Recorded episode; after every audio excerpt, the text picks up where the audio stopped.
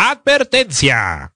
El programa que está a punto de escuchar es una representación de los ridículos tiempos que compartimos, lejanos a lo objetivo y cercanos a todo lo demás. Las opiniones vertidas en este espacio no representan a nadie más que al insignificante ser que las postula. Si no está de acuerdo, relájese. Si está de acuerdo, relájese más. Por su comprensión y empatía, de nada.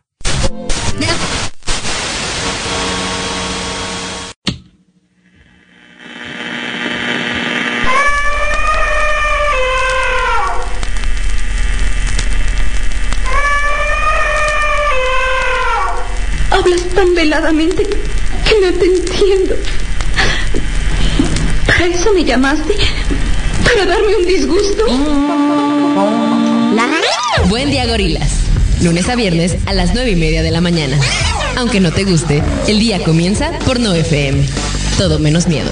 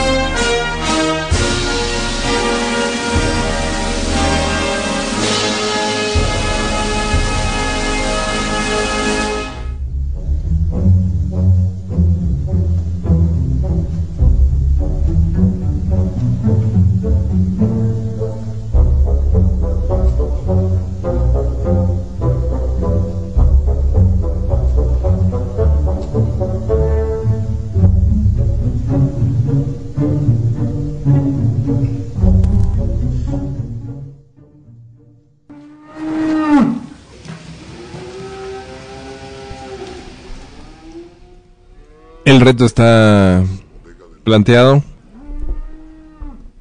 Seriedad, discreción, cuidado, empatía. Sí. eh, contención.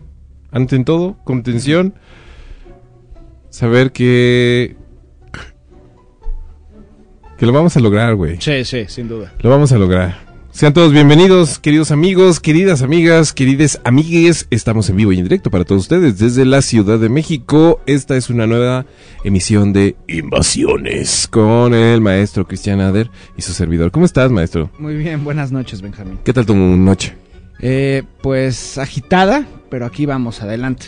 ¿Qué tal tus semanas? Hace dos semanas no nos veíamos. Sí, justo. eh, por cierto, no me has mandado el, el audio. Te los he mandado mil veces No, el del baño, el segundo de los baños no. y los desprecias profundamente. No, no, ¿Para qué quieres que te los mande si no te importa? No, sí me importa. Eh, por cierto, no, no va a Deja durar. de verte en el... No seas... mm, No, estoy seas narciso, aquí extraño. los comentarios. Sí, no, pero... Me preguntan si va a durar cinco horas el programa. Como... Ah, no, señores, no, no, no. no Eso no, es aquí, esto no ocurre aquí. Esto no ocurre aquí. Aquí hay gente decente, gente que tiene vida, Honorable. gente que tiene, que, que se tiene cariño y respeto.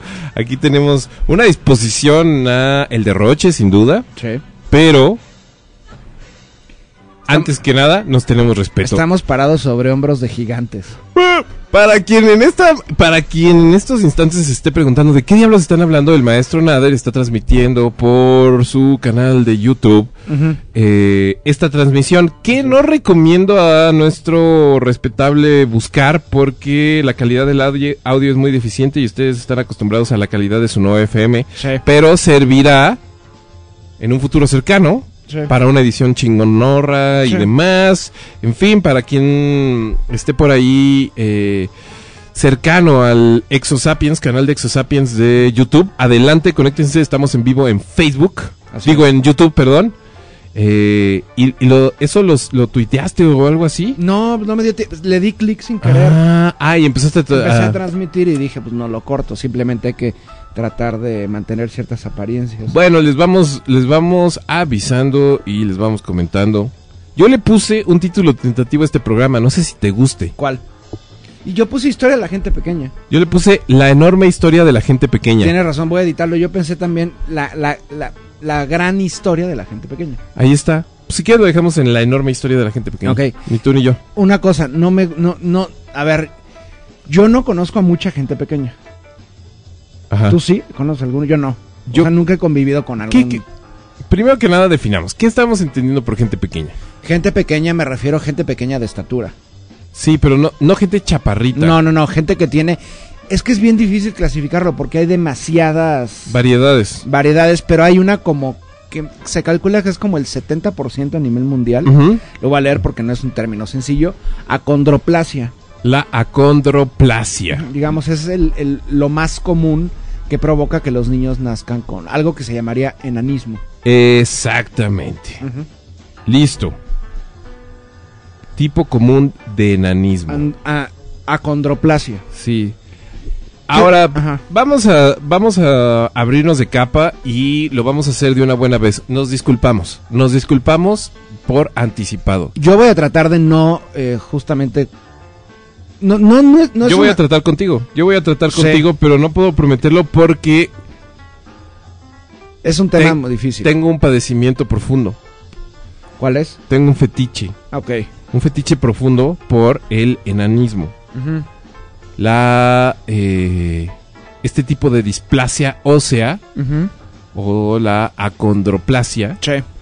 me afecta. Me afecta a niveles extraños. Que se escucha muy bajito el audio. Tú sigue. Ajá. Eh, no me me lleva a zonas mías, muy muy de mi corazón, muy muy de mi oscuridad personal que sí no no disfruto presumir. Lo siento mucho. Entonces desde ya nos disculpamos y nos asumimos como seres humanos falibles y Sí. absolutamente eh, incorrectos en muchos sentidos, pero con muchas ganas de aprender Sí. con muchas ganas de aprender, con muchas ganas de eh, enfrentarse a la radicalidad de la genética y del sentido del humor. Y sí va a haber risas, sí, ya, desde ya se los decimos. Vamos a tratar de no reír porque es un tema real, es un tema que afecta a muchísimos seres humanos y a lo largo de la historia ha sido así.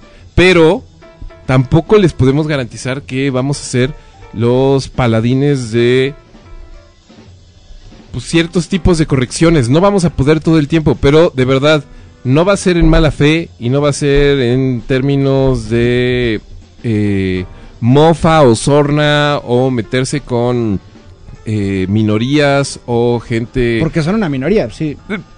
Que no se puede clasificar como.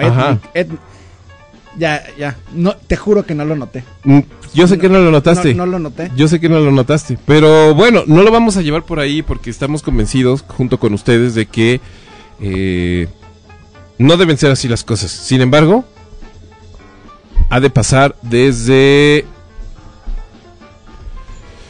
pues el lado más tierno de nuestra, el- el- desde nuestro niño interior, ¿no?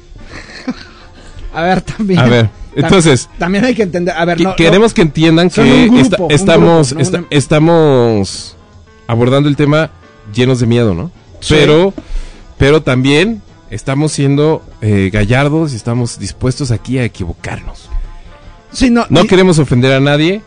y van a ser dos programas, por Y, cierto. ah, y- y van a ser dos programas de esta enorme historia de la gente pequeña. Así que agárrense, amárrense las agujetas y prepárense porque va a ser largo, va a ser divertido y va a ser corto también. Sí, Oigo unas risas. por- sí. Es, no somos nosotros. No somos No nosotros. somos nosotros. En fin, señores y señores, el día de hoy hablamos de la enorme historia de la gente pequeña en su no FM de confianza. Bienvenidos a las invasiones. Es lunes, lunes 5 de No, Mayo. el lunes 3 de mayo, 3 de mayo. del 2021. Son las 9 de la noche con cuarenta y tantos minutos.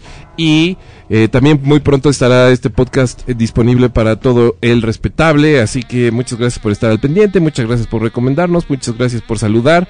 Y muchas gracias por comunicarse a nuestras redes sociales. Arroba no FM-radio. Para quien en estos momentos esté en Twitter, en, en YouTube y diga, no mames, se escucha mal. Conéctense a www.nofm-radio.com. Y listo. Ahí están nuestros medios de comunicación. Encontrémonos a medio camino. Y ahora sí, ya. Hemos soltado las amarras. Hemos también entregado los parabenes y las disculpas premeditadas y anticipadas. ¿Qué, qué buscas? Freddie Mercury del Funko Pop, esa pequeña figura. Que es, es un enanito de plástico. Ahí está. Y ahora sí, Nader, ¿cómo has estado? ¿Qué has hecho estas dos semanas? ¿Qué, qué me cuentas? ¿Cómo están tus gatitos? Eh, ¿Cómo va tu, eh, tu lucha en pos del gato callejero sidoso? Bueno, eso deberías de preguntárselo a Bianca. Pero espere, tú eres parte del combo. Bueno, no, sí, a ver, ya, ya quedamos de que no. ¿Te molesta que se te considere paladín de No. el gato callejero sidoso? No, no, no, que eh, todos están libres de VIH. ¿Cómo? Me dijiste que tenías un gato con sida. No, no, leucemia. Ay, sí, cierto. Leucemia Entonces, ¿quién me habló del, gat- del sida gatuno? Creo que yo lo hice. ¿Tú también? Sí, comparando que también, o sea, hay un. No, pero tú tienes un gato con leucemia. Tengo un- una gatita con leucemia. Ah, claro. Yo, qué, qué injusto y qué Hablando incorrecto. de Freddie Mercury. Ya, ya, ya. Pero tú también me mencionaste el SIDA Sí, gatuno, hay entonces. sida felino, aunque no es lo mismo, porque Ahí de está. hecho. ¿Está mal dicho gatuno? No, creo que no. ¿No? Felino, gatuno, como gustes. Eh, bueno, lo que quiero aclarar es una cosa. Tal vez es un tema tabú. Ajá. No, no sé si sea tabú. ¿Qué? El tema de lo- del enanismo. Del enanismo. Se trata, no se trata en los medios, ¿o sí? Pues mira, no lo he visto mucho y cuando lo he visto sí ha sido desde el lado carnavalesco de Ajá. la existencia. Sí. Que el objetivo de esta noche no lo será. No. No lo será. Por ejemplo, tengo un amigo que es un gran aficionado a un espectáculo. Eh, ahí sí, no sé muy bien cómo eh, entenderlo, pero creo que sí está ahí en el lado justiciero de la existencia porque es un, es un espectáculo completamente organizado y producido por gente pequeña. Y es el famosísimo show de los enanitos toreros de Ah, Veracruz. que generalmente se, se han dedicado históricamente, y me refiero a milenios, Ajá. al mundo del espectáculo. Sí. Al mundo de las artes incluso. Sí, sí, sí. y, y yo creo que, y si es una, literalmente una historia muy grande, es demasiadas cosas, Sí. por eso he decidido dividir este programa en dos. Yo creo que la segunda parte será modernidad nada más. Porque la, en la modernidad, digamos, por la casuística más cercana a nosotros, Ujú. tenemos infinidad de, Sí, claro. de datos más. ¿Tú sabes cuál ha, se- ha sido, y esto es en serio, la aglomeración de enanos más grande de la historia? La aglomeración Bueno, de lo enanos fue, más ya fue superada, pero lo fue en algún momento. ¿Cuál? El mago de Oz. Eh, no mames, imagínate caminar por ese set. Qué delirante. Los lumpas. Los Umpalumpas. Umpalumpas. Ah, no, pero los Umpalumpas. No, son de Charlie la de-. Son Charlie, ¿no? No, ¿Cómo, se llaman de- los. Ay, los. Los de la. La bruja de no sé qué, no Sí, sé sí, qué, sí. ha muerto, no sé qué. ¿Cómo se No llaman? recuerdo, pero. bueno, ah, bueno, esa es la. La primera pregunta. La convención más grande de enanos de la historia. Ajá. O una de las más grandes. Me preguntan, ¿y los Ewoks? Pues también, en parte, ¿no? Pues es que es chistoso porque el enano hollywoodense eh, es en realidad una de esas presencias que podríamos encontrar en casi todas las películas porque en realidad son pocos. Sí. Siempre son los mismos. ¿Sabías que Willow, Willow, sí. fue un Ewok? Sí, fue un Ewok. eh, ¿En qué otra película salió? También sale en Star Wars, por ejemplo. Sí, claro. Bueno, no, no me refiero en canon. Canon, el personaje como tal. Sin, sin tener un, un traje de peluche. Ah, sí. Sí. Ah, no, eso no sabía. Así es, Benjamín. Ahí está. Pero bueno, ya, ya vamos a entrar con los enanos. Sí. Mientras tanto, ¿cómo estás? Pues bien, Cuéntanos de ti. Háblame de ti. Cuéntame de Yo- tu vida. estoy, hoy hice varias cosas. Li- eh, empecé a limpiar unas alfombras. Eso tenía, eso tuve que hacer hoy. Hice el quehacer de la casa. Empezaste a limpiar unas alfombras. Sí, porque las necesito. Mi mamá me pidió el favor porque llevaban 20 años desde que nos, se cambió a donde vive actualmente. Ajá. No se habían limpiado. No Wow. alfombras, la alfombra que se pone en el departamento, sino alfombras, digamos, tapetes, de alguna manera, ¿no? Entonces empecé a la, la logística. En ¿Y cuanto- cómo se lava un tapete? Bueno, primero se tiene que barrer, aspirar, sacudir muchísimo, que le, se le, le caiga todo. Imagínate, 20 años, Benjamín. Dos décadas. Es de- cuatro lustros. Claro. Un quinto de siglo. Es Sí, mucho tiempo. Es Benja. muchísimo tiempo y son toneladas de, piel y, Piel, etcétera, ¿no? y pelo y lo que, se- lo que a uno se le ocurra. Entonces, eso me puse a hacer hoy, hice el que hacer, ya sabes, lavar los trastes, eh, barrer, etcétera, etcétera, etcétera.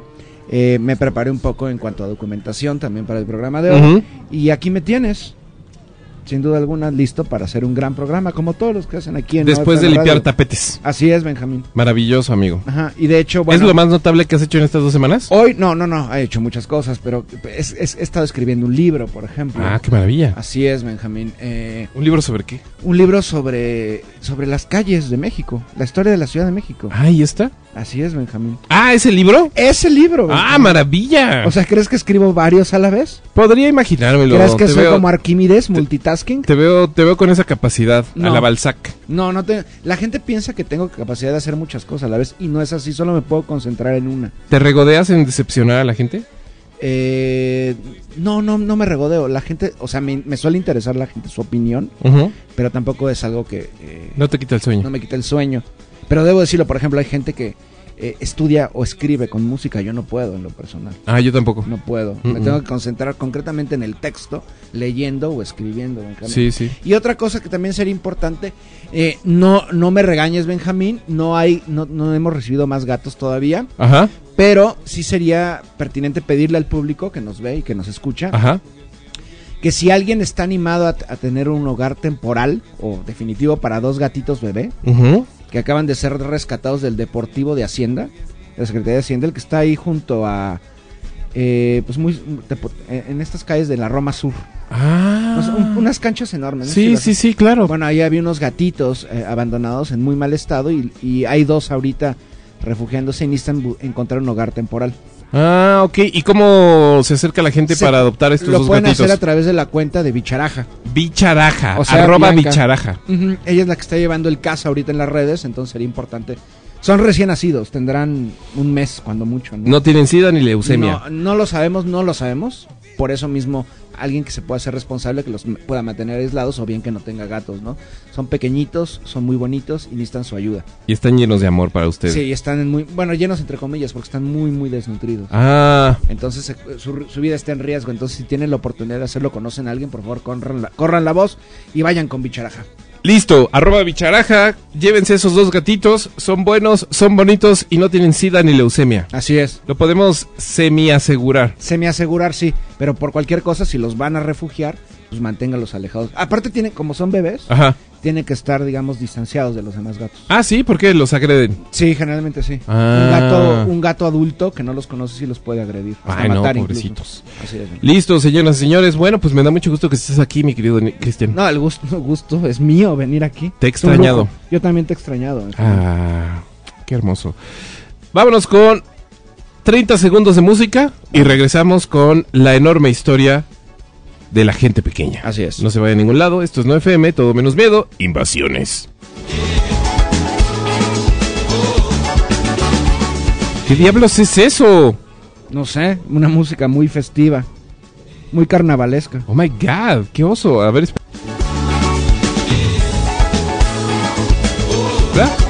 Hemos estado fondeando con eso. Me siento completamente vulnerado ¿Por qué no? y ver, desnudado. Pero también hay que entender que las actividades que han hecho la gente pequeña alrededor del tiempo tienen que ver con ese tipo de música.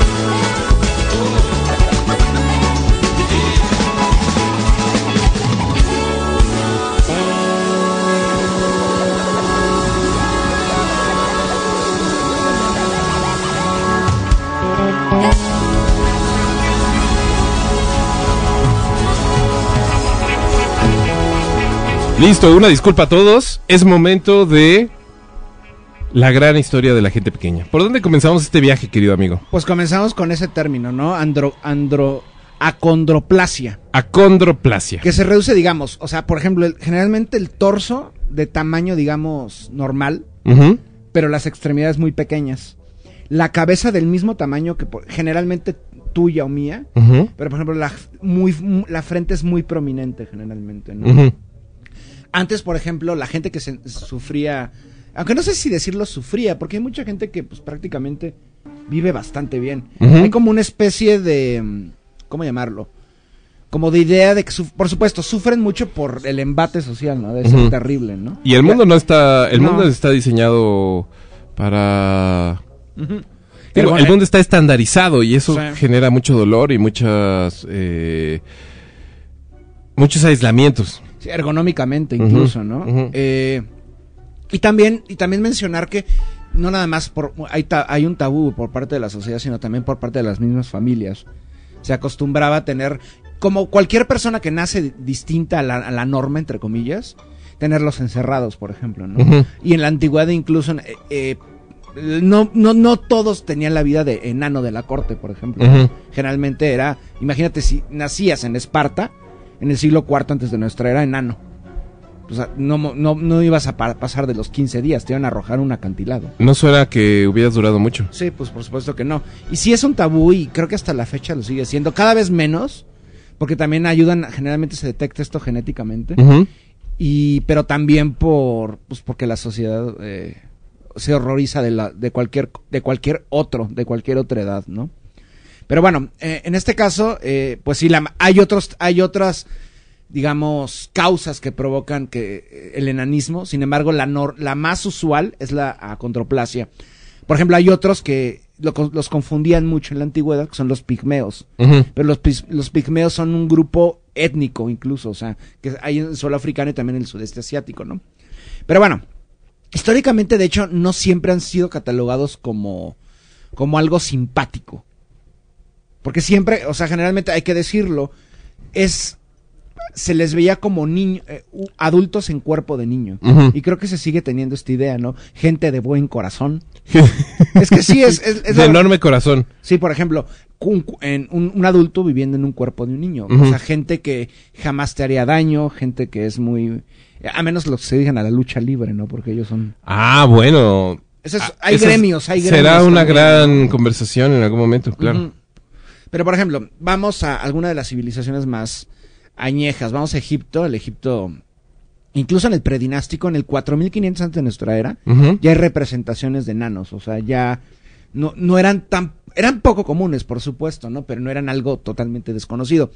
De hecho, se les de- decía NMW, que sería Enumwa, más o menos, porque antes en las lenguas, en la escritura, no se utilizaban las vocales, entonces, las lenguas afroasiáticas, entonces era Enum- Enumwa o los Nuwa, digamos, era como se les llamaba a los enanos, ¿En dónde? en el antiguo Egipto. En el antiguo Egipto. O sea, hace entre 4000, eh, digamos, 500 antes de nuestra era, ¿no?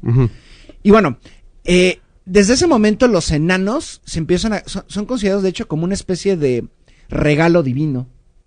¿Por qué? Precisamente por Yo eso. también lo siento, lo siento así, Como un regalo divino. como un regalo divino. Pero tú conoces enanos? Sí, conozco uno. Conocí uno Mm. eh, hace muchos, muchos años con, el, con quien estudié. Y era tu amigo y te llevabas con él y todo. Ah. sí, yo diría. Sí, sí, sí, éramos cuates. Bueno. De hecho, hay un ta- hay de hecho un cliché en torno a los enanos, por ejemplo, que tiene mucho que ver con los cuentos de hadas y la literatura. Que se dedican, por ejemplo, a la joya. Son joyeros. O que escarban joyas, buscan joyas. Pero, ¿estás hablando de el enano mitológico o el enano del día a día? Las dos cosas. Porque en el antiguo Egipto, en las sociedades mesopotámicas, Ajá. como, es, como los enanos acaban, bueno, siendo contratados por la misma corte, ¿por qué? Tal cual, así lo voy a decir, porque su pequeñez hacía fácil que se, digamos, que se movieran en el palacio, que pudieran evita- evitar obstáculos, que pudieran ser rápidos. Por eso se empiezan a ser contratados, en parte, y también porque generalmente los bufones, los músicos, etcétera, pues porque eran divertidos. Tienen esas dos principales funciones. En los palacios del antiguo Egipto, ¿qué, las, qué labores van a realizar? Una, cuidado de, cuidado de animales de compañía, por ejemplo. Van a ser los meseros personales de los faraones, de las faraonas, si son damas, por supuesto. Van a eh, cumplir, eh, por ejemplo, el cuidador de joyas. Van a cuidar las joyas reales. Se les van a encomendar. De ahí se empieza a relacionar más o menos el enano como que cuida las joyas. Ajá. Y eso va a trascender eh, a la ficción, por ejemplo, los cuentos de hadas, por ejemplo. ¿no? Eh, un ejemplo, los enanos de Blancanieves, ¿qué hacen? Son mineros. Son mineros, claro. En el mundo de este Tolkien, por ejemplo, ¿no? Los enanos, lo- bueno, son, no, son duendes o enanos, no sé, pero viven en, en- en- Montañas bajo- y cuevas. bajo tierra. No, enanos, Buscan enanos. tesoros, etcétera, etcétera. Entonces, desde ese momento se les empieza a asociar como con pues, cuidadores de joyas, cuidan a los niños también, son las institutrices de muchos, las mujeres son institutrices de niños, etcétera, ¿no? Son joyeros, son bailarines, son bufo- bufones, empleados domésticos, pero generalmente adquirir un enano, aunque Egipto no era una sociedad esclavista, hay como esa idea, pero es totalmente falsa, impuesta en parte por Hollywood, de que en Egipto esclavizaban gente, y no es así, realmente las sociedades esclavistas van a ser Grecia y Roma. Ma- había esclavos, pero es muy raro encontrarlos. Son prisioneros de guerra, cosas así. Entonces, eh, generalmente, tú podías tener, si teni- eres una, familia de prestigio en Egipto, podías tener sirvientes enanos, pero iba a ser mucho más caro. ¿Por qué? Pues porque obviamente era algo exótico. Se empieza a ver con algo totalmente exótico, ¿no? Al grado que, y este papel que empiezan a tener los enanos van a hacer que se desarrolle una, di- dos divinidades, de hecho, que son enanos en el panteón egipcio. Eh, Uno de ellos es Bes, así se llama, el dios Bes. A ver, creo que ya lo logré, eh, perdóname. ¿Qué, lo- qué lograste?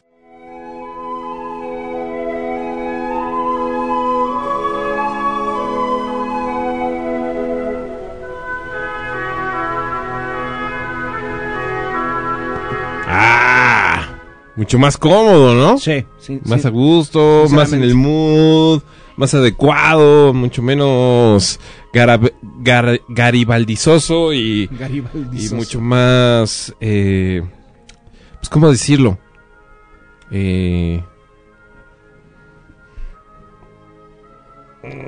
Menos- agreste. Sí, ¿no? sí. Estamos buscando esa sensación. Listo, entonces nos estabas hablando de los dos enanos que se colaron al panteón de el- al panteón egipcio. Sí, no, a ver, no, supongo que también hay enanos que los roban tumbas. Es que pensé eso. Se colaron al panteón egipcio, entonces pen- pensé panteón como un camposanto. Sí, claro. No tanto como un, el Olimpo. Bueno, entonces ves precisamente es el dios de es el dios protector del hogar y es bien curioso porque si ustedes ven a todos los dioses egipcios siempre van a aparecer sin una gota de pelo, por ejemplo, ¿no? Ujú. un pelito nada más. Ves en cambio siempre va a salir retratado de frente y con barba. Se parece mucho, por ejemplo, a Baco.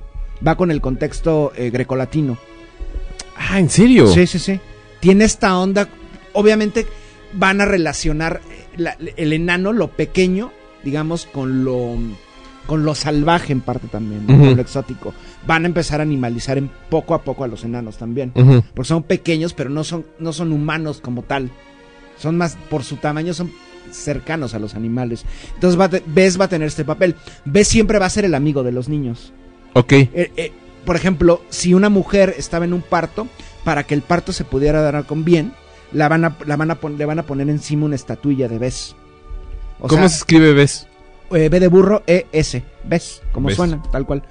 Eh, generalmente este dios al parecer no es egipcio, eh, vaya, del Alto y del Bajo Egipto, lo importan de Nubia, o sea, del actual Sudán, y va a trascender al grado que va a ser de los pocos dioses egipcios. Sí, te iba a decir justamente que tiene iconográficamente hablando muchos más diálogos con el mundo persa que, en el, que Sí, con sí, el sí. mundo egipcio, ¿no? Sí, pero realmente él procede de Sudán, Ujú. luego de Egipto se va a popularizar y va a trascender a otros contextos, ¿no? Al contexto semita, por ejemplo.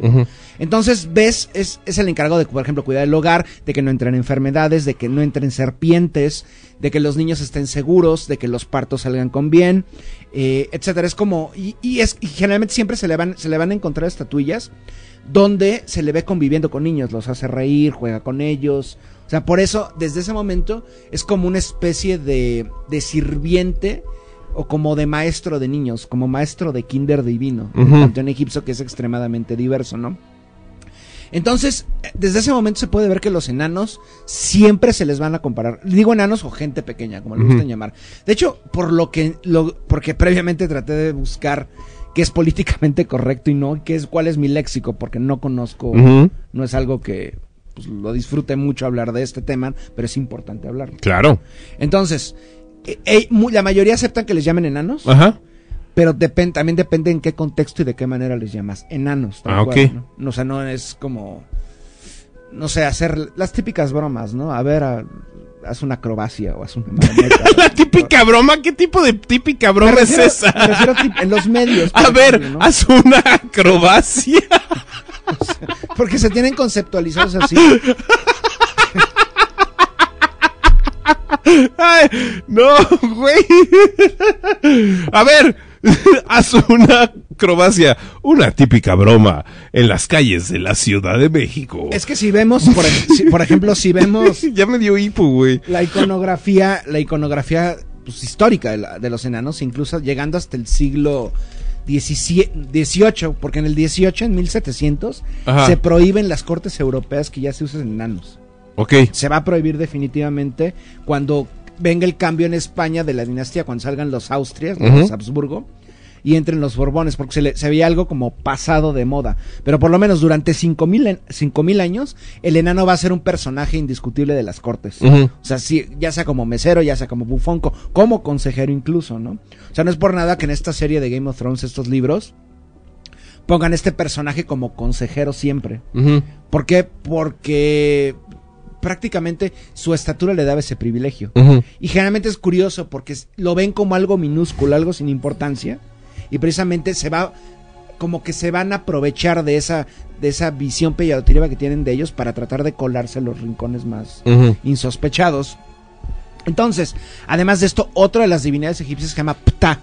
Puta. Ptah. P-T-A-H. Ptah. Que es el dios creador. El dios creador también es un enano. Y curiosamente, el dios creador también es el dios constructor. Entonces ahí se van a funcionar justo lo, lo que decíamos de las joyas. Porque el dios constructor saca la tierra tal cual, de las montañas, de las rocas. Entonces se va a empezar a conceptualizar a los enanos como constructores, como mineros. ¿Por qué?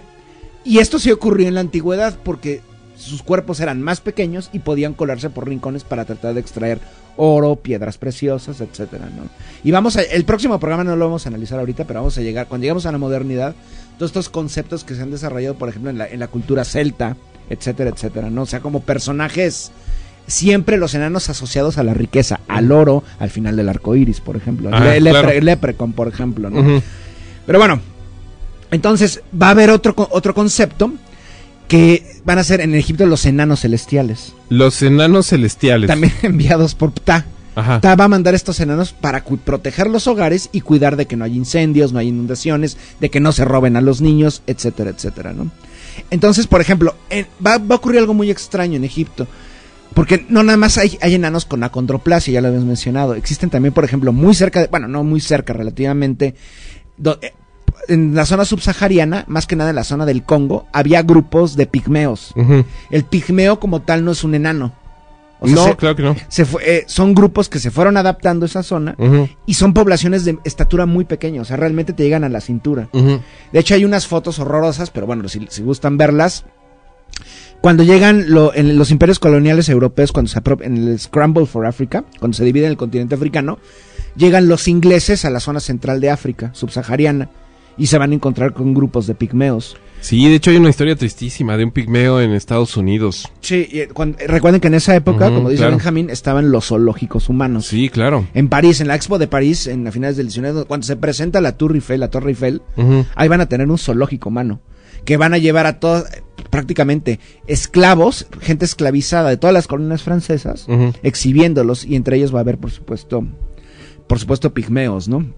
Entonces, eh, se puede ver en la iconografía egipcia de hace 3000 años, justamente, en, hay, un- hay una ciudad concreta que se llama Abidos, que está, en, en- está muy cerca del Nilo, donde es donde más representaciones de enanos se han encontrado.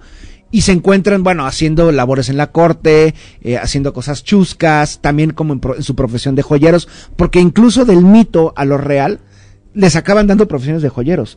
Y a las familias nobles egipcias se van a encar- en- encargar de, de cuidar el tesoro, el tesoro real, etcétera, etcétera, ¿no?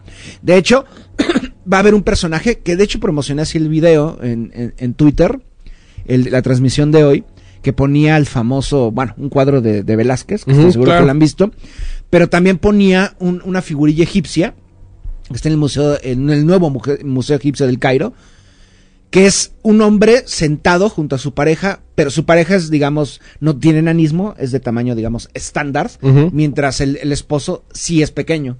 Este hombre se llamaba eh, Senef. Cenef. Y en el 2500, ¿Un 2200 famoso enano? Así es, un famoso enano. Este es el primer famoso enano que nos topamos. Y yo creo que el enano más rico de la historia. Porque fue el tercero de todo Egipto.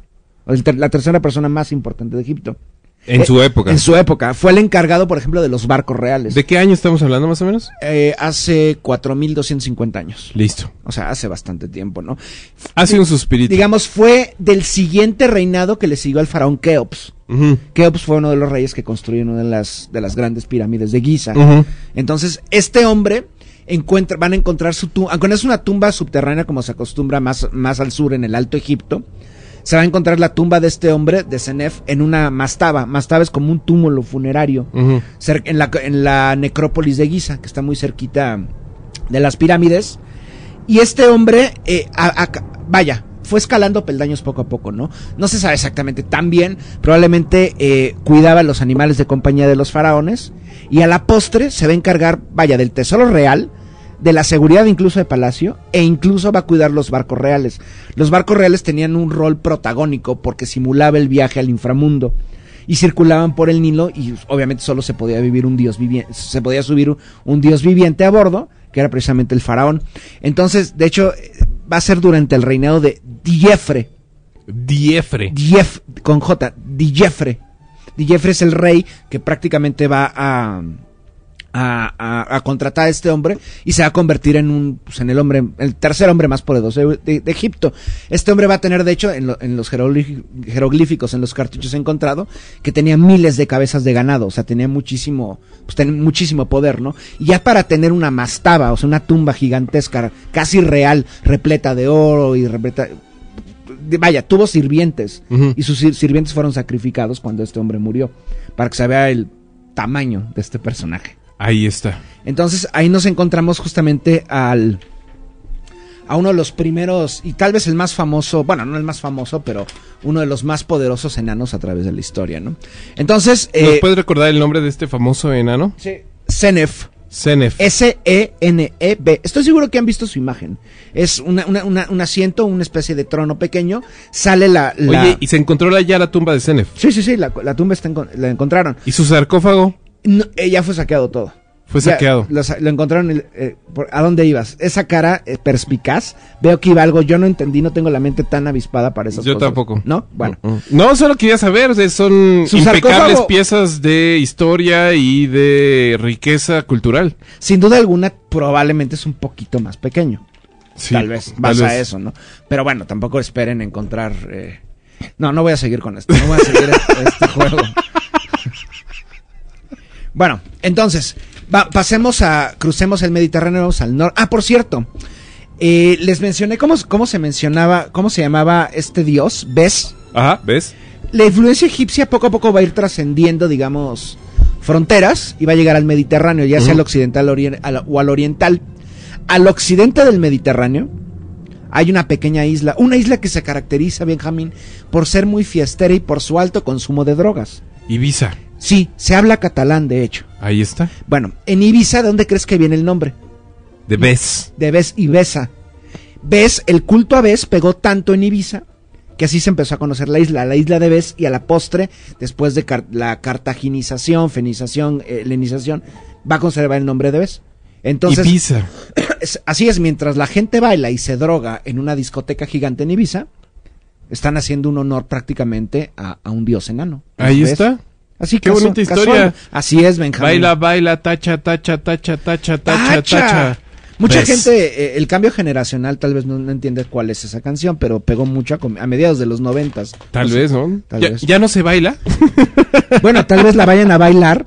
En, en- ya ves que este Porfirio Muñoz Ledo anunció que para contrarrestar las mañaneras de López Obrador Ajá. va a organizar sus tardeadas.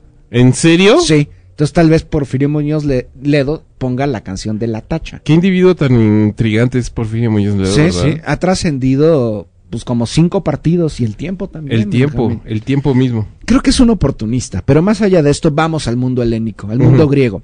Vamos con Aristóteles, que habló de los enanos, pero lo hizo concretamente, no lo hizo, vaya, en sus textos, bueno, no eran textos, él simplemente daba discursos y la gente los escribía, ¿no? Pero más allá de esto, no lo hizo cuando hablaba de la sociedad como tal.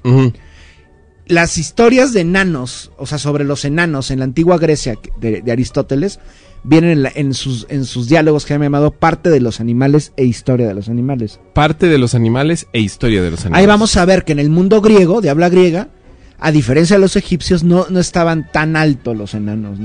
Algunos los clasificaban tal vez como humanos, pero por una cate- categoría más abajo que la de los, vaya, de la gente de tamaño estándar.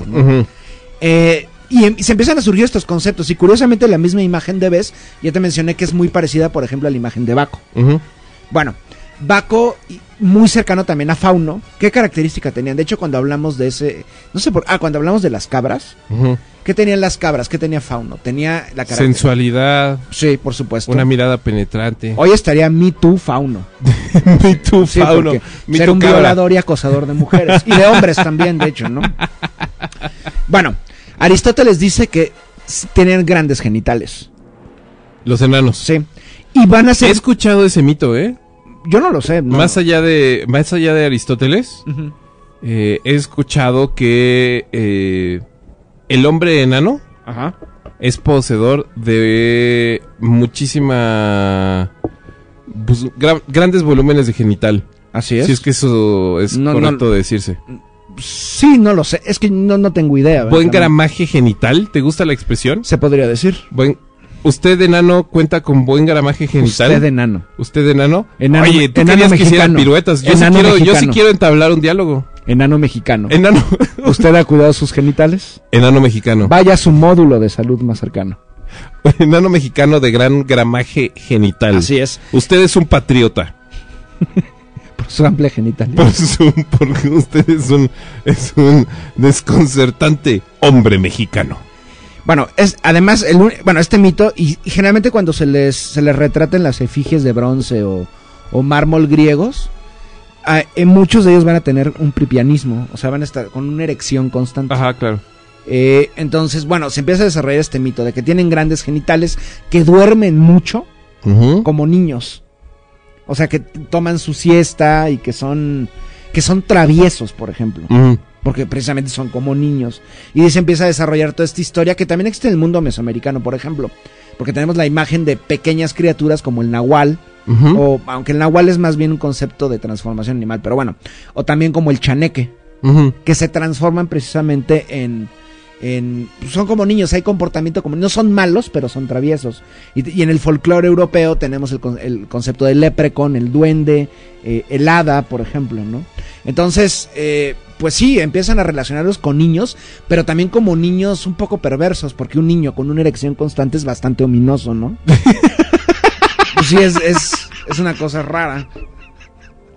¿Te imaginas estarle eh, describiendo a un policía que te apareció un niño con una erección constante y describirlo de esa manera? Y sí, oficial, fue muy, fue, fue muy ominoso. Así es. Y creo que en la de- ahorita que lo pienso en la descripción del video, voy hablando de enanos ominosos con erecciones constantes. Ajá. Este video comenzó con Zenef, un Ajá. alto funcionario egipcio. Y probablemente termine con Tuntún, hablando de. Hablando de, Hablando- ya nos lo mencionaron, por cierto, en redes sí, sí. sociales. Comuníquense con nosotros, arroba noefm-radio. También tenemos WhatsApp 55 32 07 31 18. 55 32 07 31 18. Estamos para servirles esta mañana aquí en su no FM de confianza. Y, ah, ya tenemos eh, algunas comunicaciones. Ahorita les. eh, Léelas, léelas, mientras me sirvo brebaje mágico. Ahorita se las leemos. Va, va, va, ¿Qué es esto?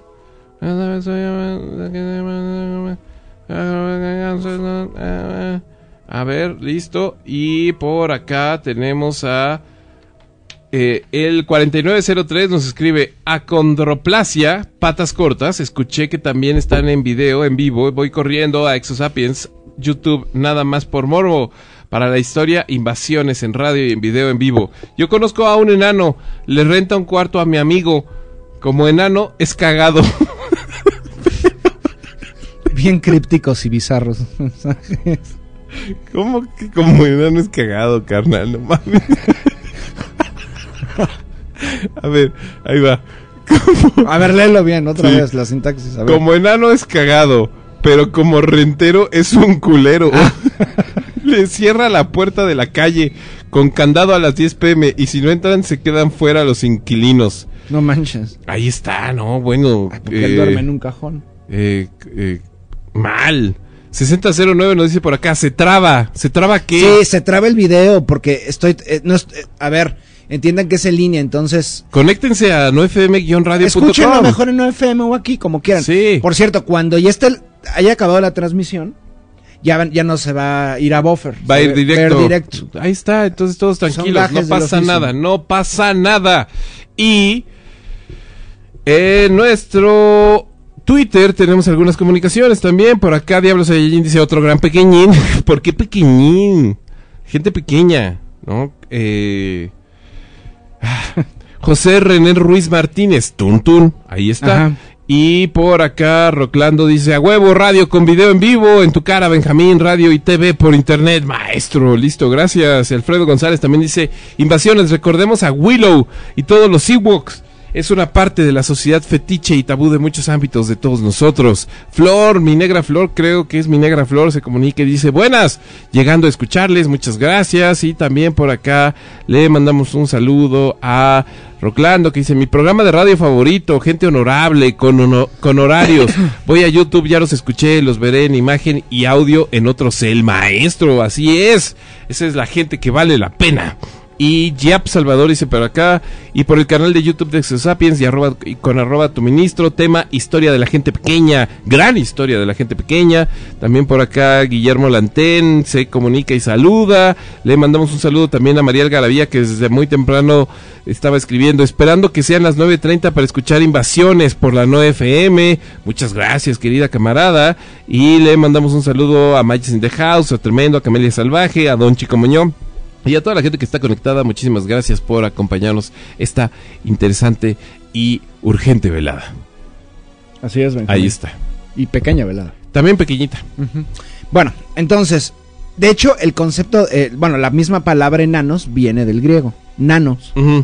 Y de ahí lo dividían, de hecho, en dos. Estaban los nanos, que es, digamos, el, el que tiene eh, acondroplasia, Ajá. pero también estaba el pigmayos. El pigmayos es el pigmeo. O sea, lo- lo- el mundo griego se extendió, de hecho, después de Alejandro con el helenismo, eh, hasta Etiopía.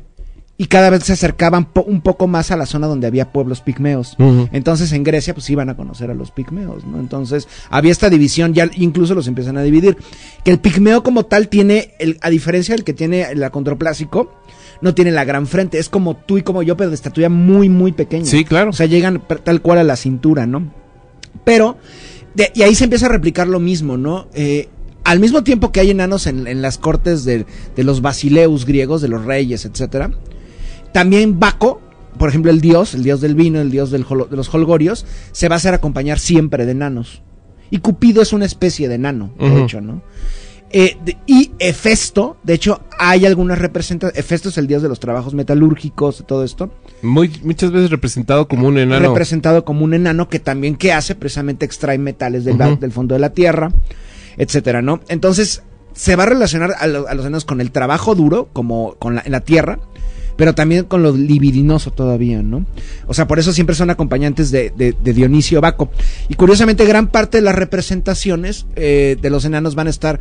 Y eso es- ahí se empieza a ver que sí hay un tabú y hay una visión peyorativa y, y grotesca del enano. En, vaya, en el arte grotesco griego. ¿Cuál es el arte grotesco griego? Son esculturas o representaciones de enanos, de jorobados, de gente deforme, etcétera, ¿no?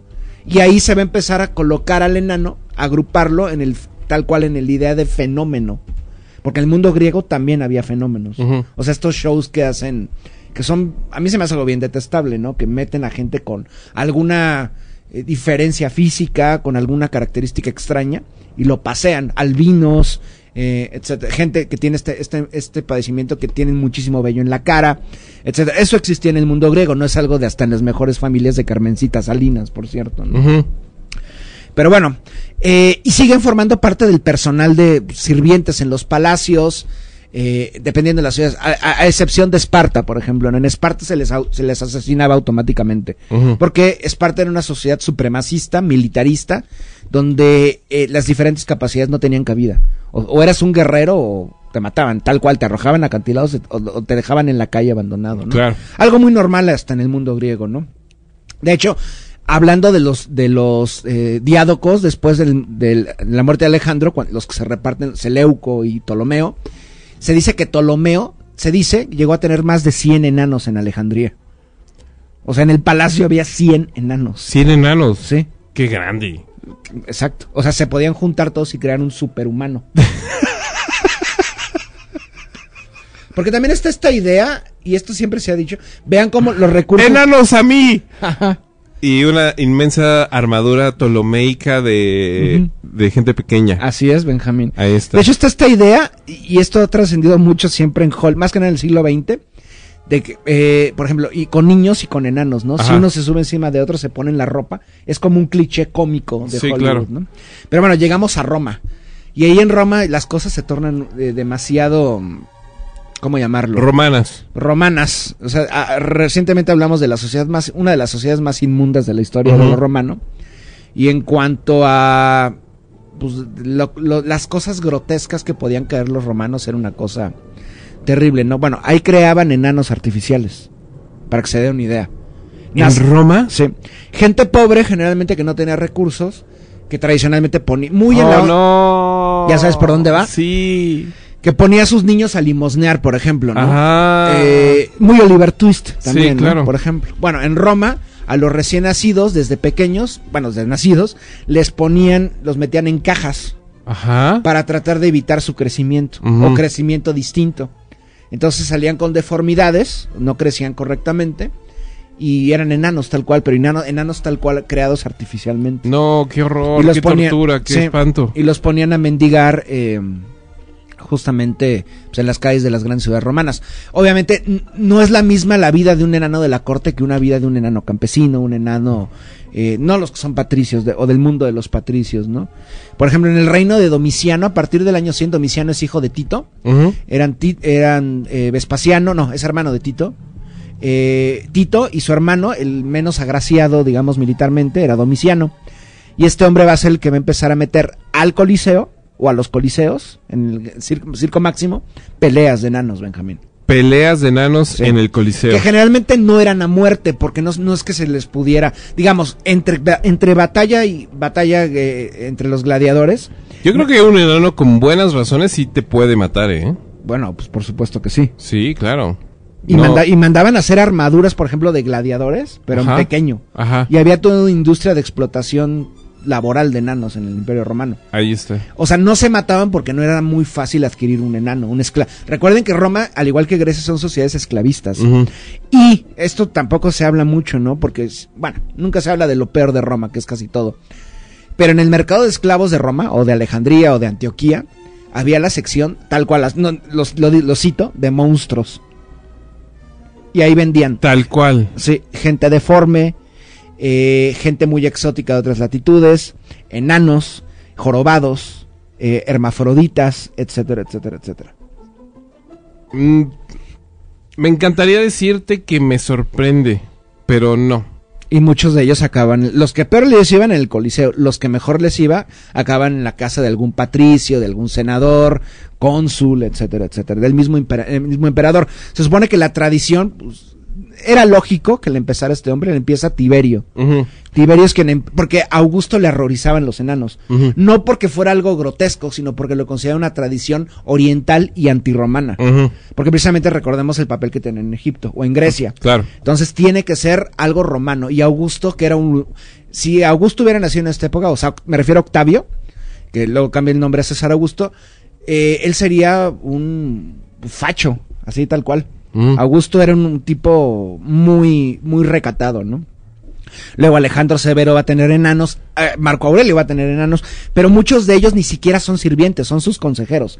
Son, digamos, quien... Sus compitas. Sí, no, no hagas esto en su, en, en su oreja, no, no hagas esto. Ah, Eh, pues, repito, el papel, vean el papel que tiene Tyrion Lannister en la serie esta de Game of Thrones, ¿no? Es prácticamente lo mismo, ¿no?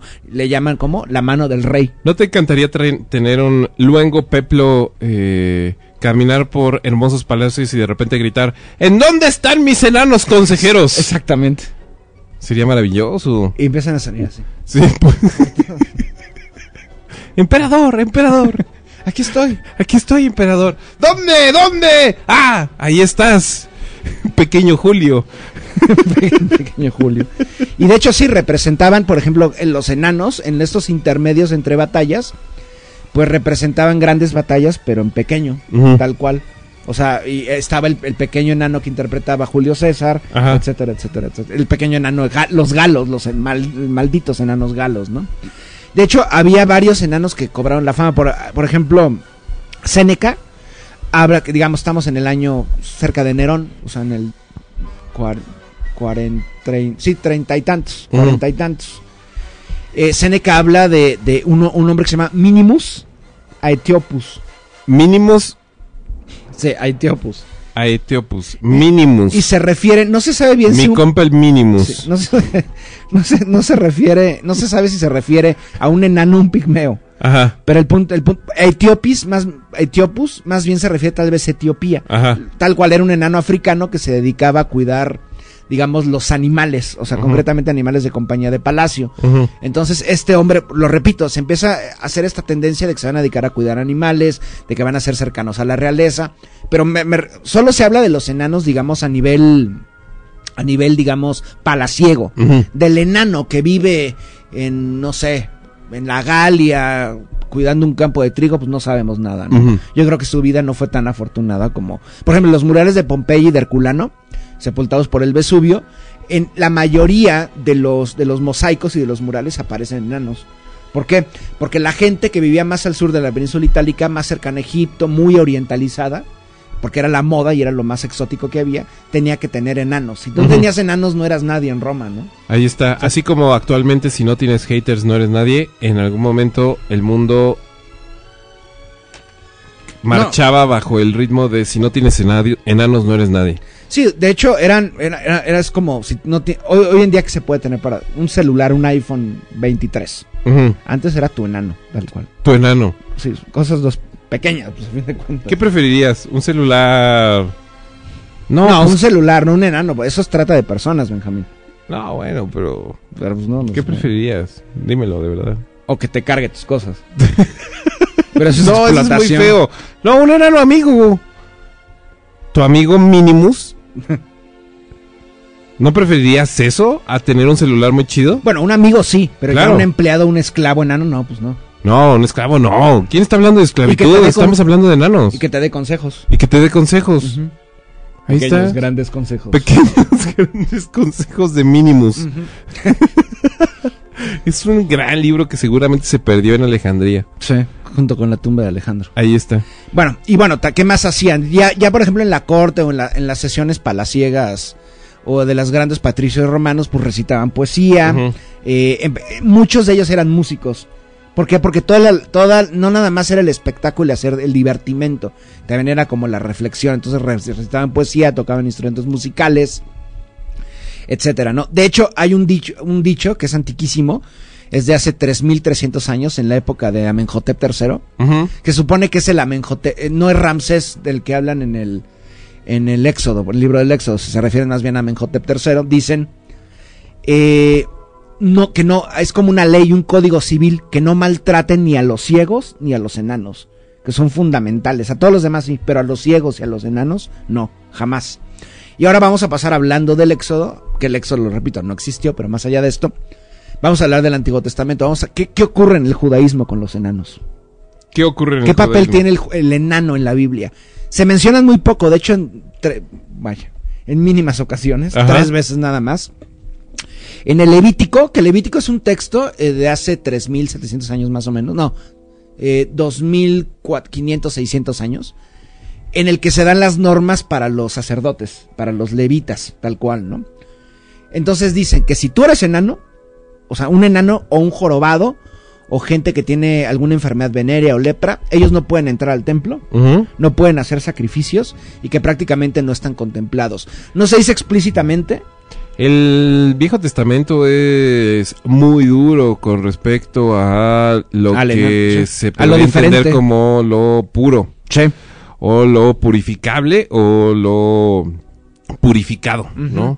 Y de hecho empieza a surgir esta idea de que el, el enanismo es un castigo divino. Ahí está. Algo que no existía ni en Grecia, ni tampoco existía en Roma o en, o en, en la Roma pagana, por supuesto, ni en el Egipto faraónico, se va a empezar a representar en el judeocristianismo, ¿no? El enano es así porque Dios lo castigó tal cual, ¿no? Ahí No está. lo dicen explícitamente, pero se intuye que eso va, ¿no? De hecho, en, la Biblia se habla de los gamadín, que es una raza de enanos. O sea, tal cual, eh, una ciudad de enanos con sus propias reglas, como un, un lugar mítico, que en el próximo, la próxima transmisión vamos a hablar de eso, como Lilliput, por ejemplo, ¿no? El Gabad, el, Se llaman eh, gamadín. el Gamadín. Entonces, eh, pues sí, tal cual, un enano no podía vivir bien, eran abandonados por sus padres, acababan en, pues, mendigando, no podían hacer sacrificios, prácticamente acababan en el ostracismo a los que mejor les iba en el mundo en el mundo en el mundo judío, ¿no? Pero también los mencionan en, los textos neotestamentarios, por ejemplo, en Lucas hay un personaje que se llama Saqueo. Saqueo nunca se expli- bueno, no, eh, obviamente no no- probablemente no sea un personaje real, pero Saqueo se supone que cuando llega Jesús a, a una ex ciudad filistea, a Jericó, ya sabes, las, las multitudes, no, ahí viene el pregonero de Galilea, sálvame, sálvame, cúrame de lepra. Hay un personaje que se llama Saqueo, que es, es además de que es enano, veamos el papel que tiene, porque es recaudador de impuestos. Nuevamente el enano aparece como un personaje que cuida el dinero o que recaude el dinero, ¿no? Entonces, Saqueo, para poder verlo, obviamente la multitud no lo dejaba, se sube una higuera y lo empieza a ver, ¿no? Entonces, bueno, todo normal, X, pues un, un enano tiene que... No se sabe si es enano o chaparro, pero bueno, se supone que es enano. Entonces pasa, pasa, está el sermón, acaba el sermón y Jesús se acerca a Saqueo y le dice, oye, pues me voy a quedar en tu casa. Así tal cual de la nada y Saqueo, "Pues, sí, pero no creo que quepas en mi cama. y Jesús, porque siempre retratado, el Jesús helénico, griego. Sí, está, está bueno Jesús, pero hay complicaciones técnicas. Entonces, según Lucas, Jesús se va a hospedar en la casa de Saqueo. Es la única aparición de un, una persona pequeña en todos los textos. En el Nuevo Testamento. Tanto en el vétero como neotestamentario. Ujú. O sea, aparece esta, esta onda de la pureza, pero más allá de eso, pues no se sabe, ¿no? Y el cristianismo eh, va a heredar, no oficialmente, no, no a través de una bola papal ni nada de esto, esta idea de que ser enano es un castigo divino. Entonces, bueno, eh, antes de meternos en el contexto medieval, que ahí las cosas se ponen realmente bizarras Mm, para la población porque les, su vida va a ser muy extraña, vamos a ver, por ejemplo, otra idea, los enanos, al igual que en el contexto egipcio, entre los yoruba. Los yoruba es un pueblo étnico, una, un grupo étnico-lingüístico que vive en el occidente africano, en la costa del Atlántico, principalmente en Nigeria, y al parecer en Mesopotamia, en Egipto, tenían este mismo papel. El enano es un ser divino. Veamos la diferencia entre el en la visión europea de los enanos y la visión de otros contextos. El enano puede canalizar espíritus. O sea, le- tiene un tiene don divino, puede comunicarse con los niños, pero también con los espíritus. Porque es como un... No es... De acuerdo a esa visión, es un ser humano, pero no es un hombre como tal. Es otra cosa, es inclasificable. Y por eso mismo puede, puede comunicarse con lo que no está clasificado, precisamente con los espíritus o con, los, con la divinidad, etcétera, etcétera, etcétera, ¿no? De hecho, eh, en China ocurre lo mismo. En China va a tener, un, eh, por ejemplo, un papel protagónico el enano. ¿Por qué? Porque es- tiene la misma función que en, que en Roma o la misma función que en Grecia. O sea, se pueden desplazar rápidamente en la corte, son buenos guardando secretos, son buenos guardando tesoros. Por todo el mundo, y curiosamente cuando hablemos al otro lado del Atlántico, en, en- en América, en Mesoamérica, os va a te- van a tener este mismo papel. Como proteger lo más sagrado que hay, el enano. El enano tiene, es buen cuidador, ¿no? De hecho, es, no sé si han visto el tapiz de Bayeux, de Bayeux, Bayeux se, se escribe. El tapiz de, de Bayeux es más o menos del mediados del siglo onceavo, del 1060 y algo es de la batalla de Hastings. La batalla de Hastings es cuando los normandos, con Guillermo el Conquistador, o Guillermo el Mariscal, invadió Inglaterra y derrotó a los anglosajones y estableció la, una dinastía franco-vikinga en Inglaterra y, bueno, eso modificó la historia por completo, ¿no? En la batalla de Hastings hay una representación eh, de un personaje que se llama Turolf. Turolf sale como eh, arreglando al caballo, o sea, como preparando al caballo para la batalla. Probablemente haya sido un escudero. Pero cuida- curiosamente, eh, hay- no sé si conozcas el texto, se llama La canción de, Ro- de Rolando, la canción de Roland. Sí, claro. Es una gesta épica muy en la onda del Santo Grial y todas esas cosas, ¿no? Bueno, en el... en Fundamental la- para sí, la literatura francesa. Sí, como la muerte de, la muerte de Arturo todas esas ujú. madres, ¿no? Se supone que la canción de Roland aparece nuevamente el nombre de Turolf. Y no era un nombre, era un nombre no raro, pero no poco común, y es de la misma época. Al parecer, este personaje que aparece con el nombre, un enano, Turolf, en, mira, pon Turolf, como suena Turolf. ¿Cómo, eh, eh, ¿Cómo suena? No suena, suena rarísimo. T- Tú, fu- haces eh, ahí un escupitajo extrañísimo. T-U-R-O-L-D, Turolf. ¿LD? LD, sí. Tapiz de Bayeux, Bayeux- de Bayeux. Ah. Es de los pocos personajes que van a salir con... Incluso viene nombrado. viene nombrado. Y al parecer este hombre, además de ser un juglar, o un bardo, o un escudero, también fue el autor de la canción de Rolando. Por lo menos Ah. la primera versión escrita.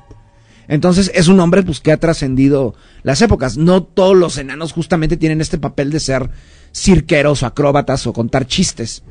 Pero bueno, regresando a otro contexto muy cercano, también palaciego, hablemos de un hombre que se llama Sima Chien. Sima Chien fue un historiador de la época predinástica en la, en la, en la China imperial, bueno, todavía no es imperial, más o menos de hace 2100 años, que habla y critica a, bueno, cuenta que Confucio tenía una visión antienanos, totalmente. Era, ¿Cómo enano- era enanofóbico. Enanofóbico. Confucio, ¿no? Que de hecho eh, eh, mandó ejecutar a un enano porque eh, tuvo un debate con él y perdió Confucio el debate. Ajá. Y Confucio, Confucio mandó matar al enano. Pero, oh, y, y es curioso porque ahí se- en China... Hay que ser muy mezquino para matar a un enano, güey. Así es. Y en China se empieza a dar el papel, bueno, el triste papel de la explotación sexual de enanos. Al igual que en Roma, obviamente. ¿En. China? Había tráfico sexual de enanos. ¿Tráfico sexual de enanos? Porque se empieza también a esparcir el mito de que el enano tiene poderes pues, sexuales. Ah, ¿pero qué? ¿Los, los traficaban para comérselos? Importaban enanos en la ruta de la seda, Benjamín. Importaban enanos, bueno, desde Persia, desde el Mediterráneo, desde África, enanos a China. O sea, así como se, se trafica con el piguri o cómo se llama este animalito que está... el pangolín. El pangolín. ¿Cómo le dijiste? Piguri. Piguri. Bueno, pero me entendiste, ¿no? De inmediato dijiste El- pangolín. el- sí, así es, el piguri. O sea, a- en la ruta de la seda se, trafica- se traficaba con pangolín y con enano. Sí. Y no entiendo el tráfico sexual de enanos. Porque obviamente se... A ver. O sea, es- comprabas tu enano para tomártelo en té. para, pues, para echar. Es que, a ver, yo sé que no son niños, pero de acuerdo a esa visión, que son como niños eternos, Ajá. sí es, podría decirse que es como pseudopedofilia. Ajá. Oh, oh, oh. Es que te- es, es extraño, y más si consideras que tiene el cuerpo de niño, pero tiene el pene de adulto, y la Ah. virilidad, virilidad de un adulto. Ok, ok. Entonces, pues sí había tráfico sexual de enanos. No es cualquier cosa. Es una gran oración, ¿no? ¿Sí? Tráfico sexual de enanos. Y de hecho la explotación de... ¿Qué No es- no es- me encanta. Tra- tráfico sexual de enanos. No es cualquier cosa. Yo estoy tratando de mantener la, la cordura, la compostura, porque podría estar. Tráfico sexual de enanos. Ay, güey. Sí, aquí dijeron, sí, es una parafilia. Es una parafilia, exacto. Ahí Aunque no, no, no, no, no sé cómo considerarla, porque, bueno, sí, es una forma de pedofilia. Pseudopedofilia debe de ser. Porque se ve, el enano no es un niño. Debe ser una fetichización Sí. de el Ay, no sé, Pues está, al igual está que, el, al igual está que el elaborado. Porque el efebo no es tanto. que- no es tal cual un niño, no es tal cual un niño. Ujú. Pero bueno. pero sí es infantil. Y de hecho, hablando de explotación de enanos, que se puede ver como explotación y no, Ajá. todavía perdura en China. En la ¿El provincia. tráfico sexual de enanos? No, no, no, ya no es sexual. O sea, es El la tráfico de enanos. Se puede decir que es explotación. Ajá. Depende de la óptica. Ahorita tú me dirás. En la provincia de Yunnan, en China, tú sabes, estos grandes acantilados eh, nublados, cascadas, dragones al fondo, un Ujú. panda de pronto aparece. Digamos, en el sur más cerca de la frontera con, con Myanmar, hay un parque de diversiones. Este parque de, diversión- de diversiones se llama Ecojardines del Mundo y el Imperio de los Enanos. Ese es el nombre oficial del parque de diversiones. Ecojardines del mundo. Y el Imperio de los Enanos. En este parque de diversiones se calcula que hay entre 300 y 500 en- enanos trabajando. Eh, se ha creado una especie de reino de fantasía, con castillos, una aldea, eh, enanos de toda China, incluso extranjeros también. Eh, han sido denunciados por varias organizaciones, más que nada gringas, por esta ¿Qué retórica. es Sí, esto? se llama, lo repito. ¡No! A ¡No! ver, permítanme. ¡Dios santo! ¡No puede ser! ¡No! ¡Ecojar... ¡No! ¡Uh! Ecojardines del Mundo y el Imperio de los Enanos. Tal cual. ¿Y ahí viven? No, creo que tienen sus instalaciones. Pero sí, y se supone que hay un rey enano. O sea, hay como. Pues es como Disneylandia, pero solo de enanos. Y se supone, bueno, está la visión eh, negativa, crítica, que dicen no, que lo están explotando, que se aprovechan de eso.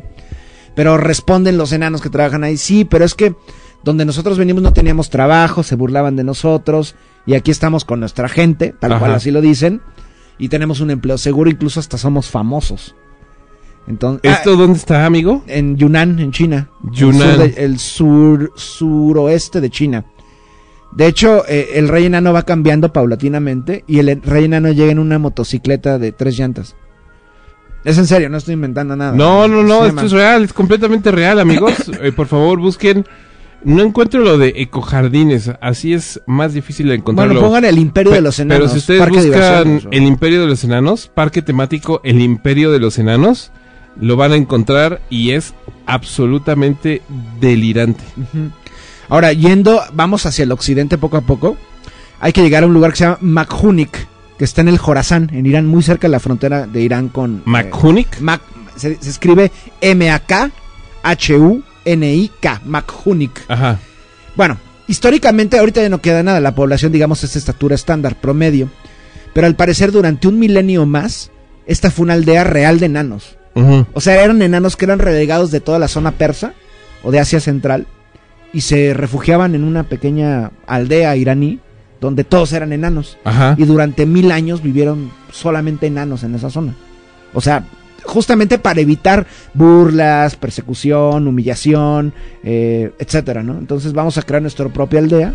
Y eran no, no separatistas ni nada, ¿no? Pero una aldea de enanos perdida en el este de Irán, muy cerca de la frontera afgana, ¿no? Pero ahora, paulati- vamos más al oeste, tanto temporalmente como geográficamente, y hemos llegado a la Europa pues, de los últimos mil años, ¿no? Concretamente, curiosamente la gente piensa que esto, la explotación de enanos en cortes como bufones es de la Edad Media. Sí lo es, pero cuando esto se, se vuelve exponencial, ocurre a partir del Renacimiento. A bueno, partir del- del Renacimiento, ¿no? A partir del siglo XIV, XV, ahí comienza ya enanos en todos lados. El enano se, se vuelve una pieza fundamental De la corte. de la corte y del mundo palaciego, eh, gen- bueno, cortesano de, de- de- de Europa, ¿no? Bueno, Pedro el Grande se supone... ¡No! Hablando de... Hablando de... ¡No! ¡No! Pedro el Grande, habla, hay, que, hay que mencionarlo porque es pertinente. Pedro el Grande no era tan normal. De hecho, No, era Pedro- un hombre, tenía, era un hombre mi- gigante. y tenía microcefalia. Ajá. Bueno, Pedro el Grande... No, no, no. Ok, estoy Bueno, listo. Una, una pariente de Pedro el Grande, llamada Natalia Alexeyevna, muy cercana a él, y, obviamente con el visto bueno de Pedro el Grande, llegó a tener 93 enanos. 93 enanos. Esto está registrado, o sea, es histórico. Hay documentos que avalan que tuvo 93 Ahora, en la, en la Rusia de Pedro el Grande, que es una de las Rusias más grandes, Sí. Sí. eh, uno de los grandes íconos de el absolutismo europeo, Sí. junto con Catalina la Grande, etcétera. Rusa también. Eh, ¿Qué quiere decir tener enanos? Porque el zarismo de Catalina y Pedro, aunque, el, eh, aunque el zarismo de Catalina fue mucho más, entre comillas, absolutas comillas, amable con este extraño estrato de la sociedad rusa que no, no es tal cual el del esclavo, pero sí es el del esclavo, que sería como el mujik eh, campesino, es decir, la sociedad agrícola en general, eh, ¿qué quería decir tener enanos? Imagínate, todavía- eh, imagínense los palacios, San Petersburgo. ¿Tus compitas o eras propietario de tus enanos en Rusia? No, no eras como tal propietario. O sea, tenías tus empleados en la corte, eh, tus siervos que te adoraban, no como ya, ya no como un dios, pero sí como un iluminado puesto por Dios. Ahora imaginen el tamaño de los palacios de San Petersburgo. Sí. ¿Cuántos enanos necesitas para esos palacios? ¿Cuántos enanos necesitas Para, para, el nada más con el palacio de invierno que para llenar el Hermitage? el Hermitage. De hecho ahora hay gatos, ya no hay enanos. ¿Han visto ese documental y esos reportajes? Sí, claro. Bueno, antes había enanos. Enanos. Por aquí y por allá. Se- eh, imagínate, una- esta mujer tuvo 93 de, de enanos. 93 enanos. Y es... ¿Se recuerda o se ubica el porqué de su... Por su Gran gusto, afición. tenía un fetiche con los enanos. Ahí está. Pero un fetiche ya, pues como, obviamente, no es lo mismo tener un fetiche con los enanos como tú, pues que no, no tienes ni un centavo, como una, una, una aristócrata rusa del siglo XVIII. Sí, claro, no, no es lo mismo bajo ninguna circunstancia. ve, por ejemplo, Imelda Marcos, ella coleccionaba zapatos. Exacto. E- Esta mujer coleccionaba Enanos. personas, enanos. Enanos. Entonces, bueno, Pedro el Grande también tenía su enano favorito. Pedro el Grande tenía su enano favorito. Y le Ah, daba... creo que sí, famosísimo. Sí. Un tremendo ebrio. Por favor, sí, pero a ver, yo tengo que mantener la cordura. Ok. Cuando muere el enano, le hacen un funeral de estado. Ajá. Y el enano, antes de morir, tenía un caballo, pero el caballo también era enano, es un pony. Ujú, Y lo que más, lo que más amaba Pedro el Grande Ajá. era ver a su enano montando su O sea, su placer era sentarse y ver al enano. Imagínense a Pedro el Grande, gigante, con una cabeza así de sentado así como, No me puedo parar. como en esa pose como japonesa de... ¿Cómo se llamaba el gran líder militar? De... eh, Sho- de Shogun. Ajá, sí. Así como Un viendo a su compa enano Paseando un caballo. Paseando- En su caballo, montando un caballo enano. paseando las praderas po- con su en su pony. ¿Esto es cierto? Sí. ¿Te acuerdas cómo se llamaba? No, no recuerdo cómo se llamaba, pero el punto es que cuando muere, le dan un funeral de estado, porque el caballo había muerto también, ¿no? Le dan un funeral de estado tanto al caballo como a, a- a este, a este enano. Pero Pedro el Grande quería que fuera un, un pequeño, gran, o sea, un funeral de estado. Ajá. Como si hubiera muerto un líder de los Romanov. Y tal cual contrató a un sacerdote enano. ¿En serio? Sí. O sea, todo fue montado pues, justamente para. Pues para, e- para esto, para. Pues para un hombre que por más de su estatura pequeña, pues era un, muy cercano, fue, fue importante para la historia, historia del imperio zarista ruso, ¿no? Y esto se repite también en el contexto anglo angloparlante. Hay un personaje que se llama Jeffrey Hudson, que fue el enano favorito de Carlos I de Inglaterra. Estamos en el siglo XVII, comienzos del 17, 1619, 1682 vivió eh, este, este enano, que fue muy cercano a Carlos I.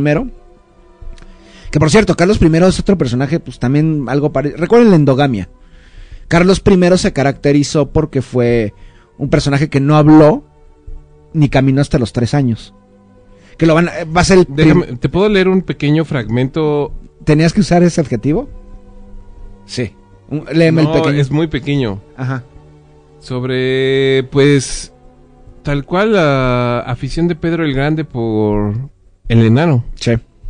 En una ocasión, durante una lección de anatomía a la que asistió en Holanda, sus acompañantes hicieron gestos y ruidos de disgusto al ver cómo un cadáver era diseccionado. Enfurecido por su debilidad, Pedro ordenó a todos ellos que se acercaran al cadáver, hundieran la cabeza en él y se comieran un pedazo de su carne. Estas son, eh, estas son eh, fuentes eh, poco fidedignas, pero aquí sí tengo una cita. Su colección más divertida era la de los enanos, a los que quería mucho y consideraba muy graciosos. Dos días después de la boda de una sobrina, en 1710, se divirtió mucho celebrando la boda de dos enanos de la corte con la misma elegancia. Un enano muy pequeño marchaba a la cabeza de la procesión asumiendo el papel de mariscal, guía y maestro de ceremonias, relataba a un embajador. Le seguían la novia y el novio vestidos pulcramente. Luego venía el zar y sus ministros, príncipes, boyardos, oficiales y demás.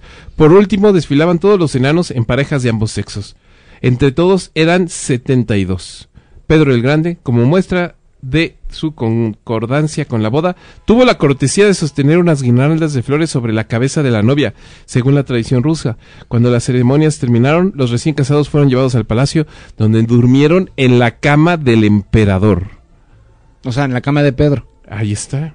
Muy normal. Es como Michael Jackson, si lo pones, si te pones a pensar. Michael Jackson también tenía em, eh, eh, enanos en Neverland. Eh, ¿También había enanos? Sí, había- de hecho sale hasta en, en los en Bath, en el arte de Beth o de Dangerous, no recuerdo. Ah, claro, es verdad. y lo vestía como con un sombrero de copa y un bastón. Claro.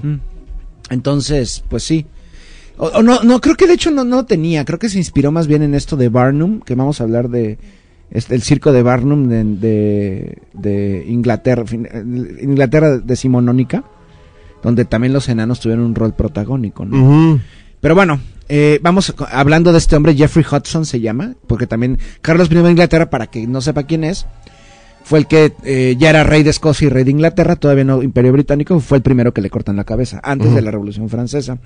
Bueno, más allá de esto, este hombre también tenía este mismo papel, ¿no? Cercano a la corte, contaba chistes, eh, servía en, en la intimidad al rey de Inglaterra, pero también tuvo muchas peleas y se cuenta de la más famosa de este hombre que trascendió los siglos, ¿no? Este enano, Jeffrey Hudson, peleó a muerte contra un pavo, un guajolote. Contra un, contra un pavo. Y hay publicidad del siglo XIX, siglos después, que justamente es la imagen de este hombre peleando contra un guajolote, tal cual. Porque, pues bueno, digo, tenías que ponerlo junto a alguien de, pues, de su misma estatura y lo más cercano era un Jeffrey Hudson. ¿Ya lo viste? Lo estoy, lo estoy conociendo en estos instantes, claro. Entonces, pues bueno, ahora Contra un pavo. contra un pavo, sí. ¡Oh! A He ver, encontrado espérame. las ilustraciones, amigo. Así es. Está combatiendo. Vero Estrato di Carne Liebig. Oh my god. ¡Qué locura! Sí, Benjamín. Oye, Dime, ya, acá entrenos. dime. Si, te, si yo te invitara, yo, tu buen amigo, tu confidente, Sí, tal vez la persona, una de las personas más cercanas en el mundo a ti, sí. Si yo te invitara a ver a una batalla entre un enano y un guajolote, ¿me acompañarías? ¿Es en lodo? Sí, es el lodo. Vamos. Vamos. Me encanta tu resignación. Vamos, Vamos. vamos. Sí, y bueno, ya, pas- ya, ya pasamos por el contexto eh, protestante, ya pasamos por el contexto ortodoxo griego ruso, ahora es momento de ir al contexto católico. Vamos a uno de los países que ahí sí tiene, yo creo que el fetiche nacional son los, los enanos, personas con, con acondroplasia. Vamos a España. Bueno, conocen a, a Velázquez, por supuesto. claro. Bueno, Velázquez tiene, por lo menos yo con- le he contado unas 10 pinturas de enanos. Y bueno, todos estos enanos no es que hayan surgido de su mente enfermiza, no. O sea, los, los, los, los pintó, posaron para él. De hecho, hay que mencionarlo, lo repito, ya lo, dije hace ratito. eh, tener, sirvientes enanos en el palacio pa- se, se abolió en 1700 por Felipe IV. Felipe IV es el primer gobernante de la dinastía de los Borbones en Francia, previamente. eh, perdón, en España eran los Habsburgo. Bueno, de hecho nació en eh, nació en, suelo francés. Era, era familiar del Dolfán. Pero cuando eh, el rey de España previo no tuvo hijos, tuvieron que recurrir a otra dinastía y es cuando se imponen los Borbones, que a la postre van a las, re- las reformas borbónicas en, su, en todas sus colonias, incluyendo en, en Nueva España, ¿no? Bueno, uno de los cuadros más famosos de Velázquez es sin duda Las Meninas. Estoy seguro que la han visto, está en el Museo del Prado. Y aunque no la hayan visto, creo que es una de las de las obras más célebres que hay, ¿no?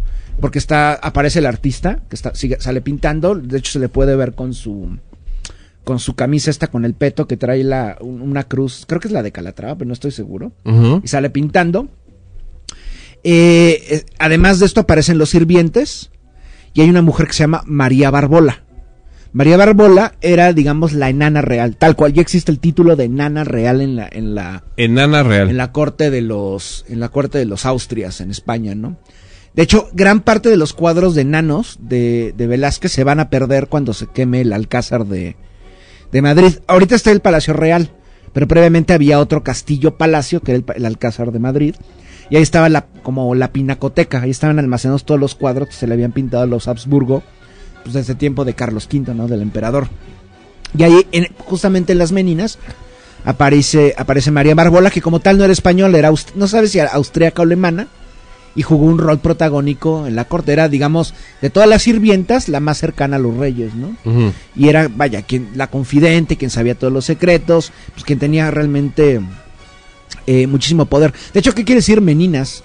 Meninas que está en gallego, quiere decir como las niñas, Chiquitillas. sí, las chiquitillas, y se refiere concretamente a la infanta Margarita y a, a- bueno, y a las demás que forman parte de la corte, de otras partes de- también de la nobleza española, que no es la el, el único enano que aparece esta María Barbola en, en- en la pintura de las meninas. También aparece, por ejemplo, Nicolásito Partusato.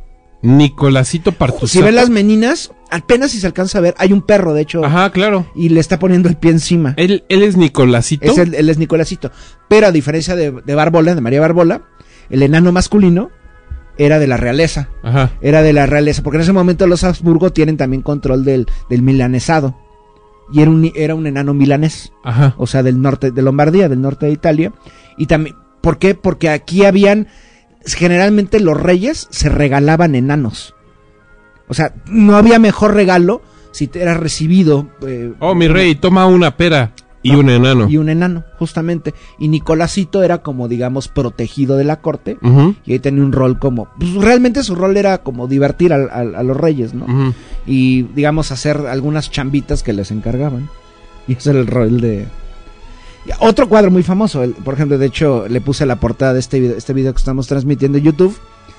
eh, el famoso eh, El Bufón, Don Sebastián. El ejemplo, bufón donde se, donde se- que es otra pintura Que es la que sale el enano sentado, Sí, de claro. barba.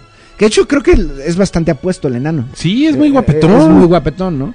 Sí. Eh, Tiene cierto aire a ti, ¿eh? sí. Sí, claro. Don Sebastián y tú, sí, sí. ¿Somos sí, así. apuestos? Son apuestos. Tiene una mirada penetrante, un ceño reflexivo, un aire como de eh, mirar hacia el futuro, pero desde el pasado.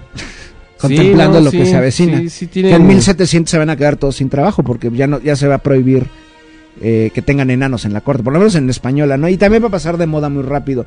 Eh, Recuerden que también el 18 va a ser el siglo de las luces y esto se va a ver como algo del viejo régimen, totalmente anti antimoderno entre comillas. Otra famosa también de también de Velázquez es el, eh, el niño de Vallecas. Es El- otro enano. Ajá. O sea, tal cual secuestraba niños enanos para tenerlos pues, ahí cerca, como un amuleto tal cual, ¿no? El niño de Vallecas es otra pintura de Velázquez. O sea, hay un subgénero en la pintura del siglo de oro español de enanos. Entonces, para que vean los niveles que alcanzó, ¿no? Ahora te propongo hacer un viaje rápido porque ya nos queda poco tiempo. Crucemos el Atlántico ¿Y nos dará tiempo? en un pequeño barco. Sí, es esto.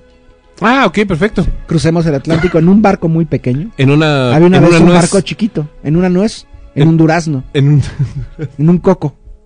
Crucemos el, el en, la, Atlántico en- en la pluma de una gaviota. y vamos precisamente a la América preespañola. Ahí está. Hay un hombre, Bernal Castillo, un cronista de Indias, que reporta, conoce a, a Motecuzoma Tzocoyotzin, Ujú. Moctezuma II, Moctezuma Tzocoyotzin, que ocurre exactamente lo mismo que ocurre en el contexto eh, egipcio, en el contexto chino, en, el, en cualquier contexto. Moctezuma tenía, pues tal cual era un zoológico humano, compuesto tal cual, así lo describen, de fenómenos tal cual. Y entre ellos, por supuesto, enanos, ¿no? Que Justo eran, nos estaba preguntando nuestro queridísimo Roclando eh, bajo estos términos. En el continente mal llamado americano existían Ajá. enanos en los pueblos originarios. He visitado la sierra de Oaxaca y de Puebla y nunca he visto enanos. Entre la banda originaria son de estatura baja, pero no son cabezones ni enanos. Pues sí, sí, forzosamente había enanos porque no es un asunto eh, que esté ligado a ni las naciones ni a las fronteras. Es un asunto genético. Sí, y, y vuelvo a lo mismo. O sea, en todas las culturas hay enanos. Y en todas las culturas el enano tiene estos papeles, por ejemplo, las joyas, cuidar a los niños, cuidar a los animales de la corte. Pero también son seres como divinos, con, con cierta divinidad, conectados con la divinidad. Y, por ejemplo, ¿cuál era un, un papel que tenían los enanos en la corte de Moctezuma? Donde está el Palacio Nacional actualmente, ahí está el Palacio de Moctezuma. Y generalmente lo bañaban. O sea, bañaban a Moctezuma todo el tiempo. Lo divertían, contaban chistes, etcétera, ¿no? Le hacían cosquillitas. Sí, de hecho tenía un complejo que actualmente está, no se sabe si estaba en el Palacio de Moctezuma, pero había un ala que ahí mantenía prácticamente a todas estas personas. O en lo, lo que actualmente es la Torre Latinoamericana, ahí estaba el zoológico de Moctezuma. Y al parecer tenía también, un- lamentablemente, un zoológico humano. Pero bueno, eran personas que vivían relativamente bien. Pero en la sociedad mesoamericana el enano siempre tuvo un papel, lo repito, como divino, como que conectaba el mundo de lo humano con el mundo de lo espiritual. De hecho, recordemos estos conceptos, el chaneque, el nahual, eh, etcétera, ¿no? Eran seres pequeños entre animal y humano. Entonces el enano tenía este como esta posición privilegiada, ¿no? Eran pajes en la corte muy cercanos. Pero curiosamente en el, en el Mesoamérica, en el lugar donde los enanos tuvieron mejor, más éxito, fue precisamente en el mundo maya. En el mundo maya. En el mundo maya nuevamente se repite curiosamente lo de, lo de Egipto. Eran los administradores, cobradores de impuestos, abogados, eh, los que se encargaban de, administrar los regalos reales o los ajuares cuando había matrimonios. eh, cobraban impuestos, medían la calidad de los productos tal cual. O sea, eran como funcionarios administrativos muy importantes, ¿no? Los sirvientes de reyes también eran músicos, pero también eran chamanes al mismo tiempo. Siempre en el, chamanismo, como tal se llamaba chamanismo, en la- las distintas religiones eh, mayas mesoamericanas, el, el- el enano tenía como un papel importante, eran como sacerdotes de alguna otra manera, ¿no? Y de hecho en, la mis- en los mismos mitos mayas estaba, digamos, eh, el fam bueno, no, no tan famoso, porque en algunas ciudades estado mayas estaba el mítico rey enano El mítico rey enano. que el primer rey nació, de- bueno, el primer rey de los mayas nace en un huevo y es un enano y es el creador prácticamente de todo. Concretamente es eh, enfocado en, los metales y en las piedras. Ujú. O sea, tal cual en, la transformación de metales, la creación de piedras preciosas. Y curiosamente, la primera humanidad, pues, al igual que en los mitos griegos, por ejemplo, de que había la raza de bronce, la raza de. etcétera, y también en los mitos mexicas, en el mundo maya, la primera humanidad fue, fue de enanos. Por eso subsistían en el mundo maya, en el mundo mesoamericano, algunos enanos que fueron los que sobrevivieron a esos cataclismos, ¿no? De los soles previos, ¿no? En el mundo mexica, por ejemplo. ¿no? Ah, y por eso también estaban imbuidos de poderes místicos. poderes místicos. Y tenemos el caso de los aluches. Los aluches son quienes sobrevivieron a ese gran cataclismo, ¿no? Y de hecho, había un dios, en el, en- este dios era el dios K, o la letra K, tal cual, dios K, que era el rey de los relámpagos. Y, que- y siempre era retratado como un enano. Curiosamente hay representaciones de Tlaloc, el dios de las tormentas en el mundo mexica, que lo, lo- lo- también lo ponían mucho como un dios enano y en el mundo también eh, Huasteco y Totonaca ponen a los reyes de las tormentas, del rayo, mucho como un enano. El enano tenía el, vaya, era el, co- como el conducto entre lo divino, entre el cielo y la tierra. Y esos precisamente son los aluches, que pasamos de ese aluche con tal dignidad a la luche de la modernidad mexicana. A la luche que en la Arena México, en la Arena Coliseo, pelea junto a Tinieblas con, una, con un traje Claro. como de un Ewok mexicanizado. Sí, claro. Entonces, en la próxima transmisión hablaremos de los enanos en la época moderna y en la época contemporánea. Ahí está. Vamos a respirar unos segundos. Regresamos. No se vaya a ningún lado. Esto es. Ay, se me fue por aquí. Listo. También por acá. Listo. Esto es 9FM. Todo menos miedo.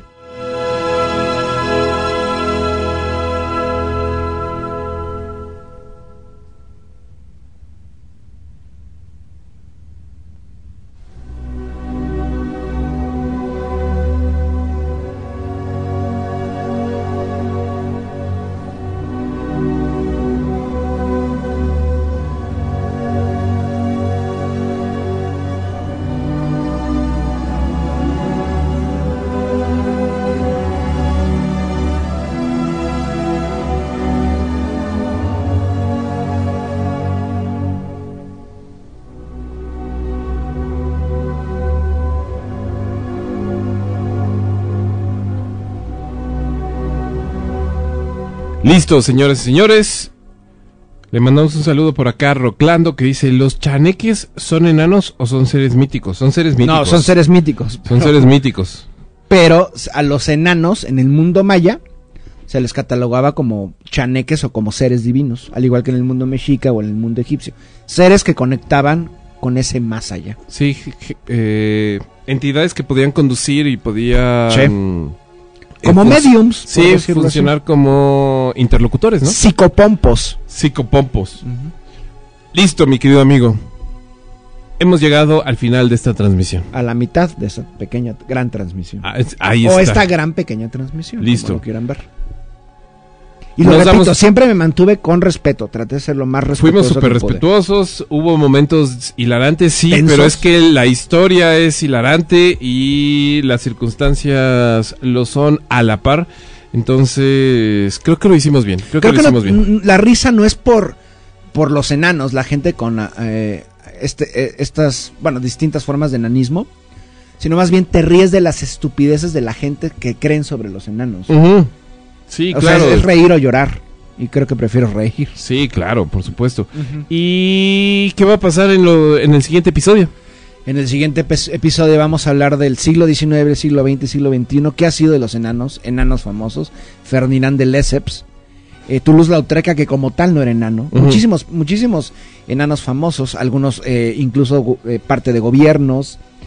Esta reivindicación, porque también hay luchas civiles en los 60 de los enanos, no solo de los negros, de los latinos de- o, o de los homosexuales. También hay- en los enanos luchan por sus derechos y que no sean catalogados como esta visión que incluso no les gustaba. Ellos querían ser personas normales, que los vieran, son personas normales, que los vieran como personas comunes y corrientes. Porque catalogarlos como gente simpática, niños eternos o bien seres divinos no es precisamente normalidad, ¿no? Claro. Entonces, todo eso veremos la próxima semana. Ahí está, señoras y señores. Nos escuchamos dentro de 15 días en la segunda parte de esta gran historia de la gente pequeña en su 9FM de confianza en estas invasiones con su servidor y el maestro Nader. Muchísimas gracias por estar acá, amigo. No, gracias a ti, Benjamín. Y por nuestra parte es todo. Muchas gracias, mi querido amigo. También. ¿Listo? Buenas noches a todos los que están aquí en vivo. Gracias por hacer este lindo ejercicio. Ahí está. Y hasta mañana. Si quieren sintonizar su buen día gorilas a partir de las nueve y media de la mañana. Aquí también en su 9FM de confianza. Y buenas noches. Todo menos miedo.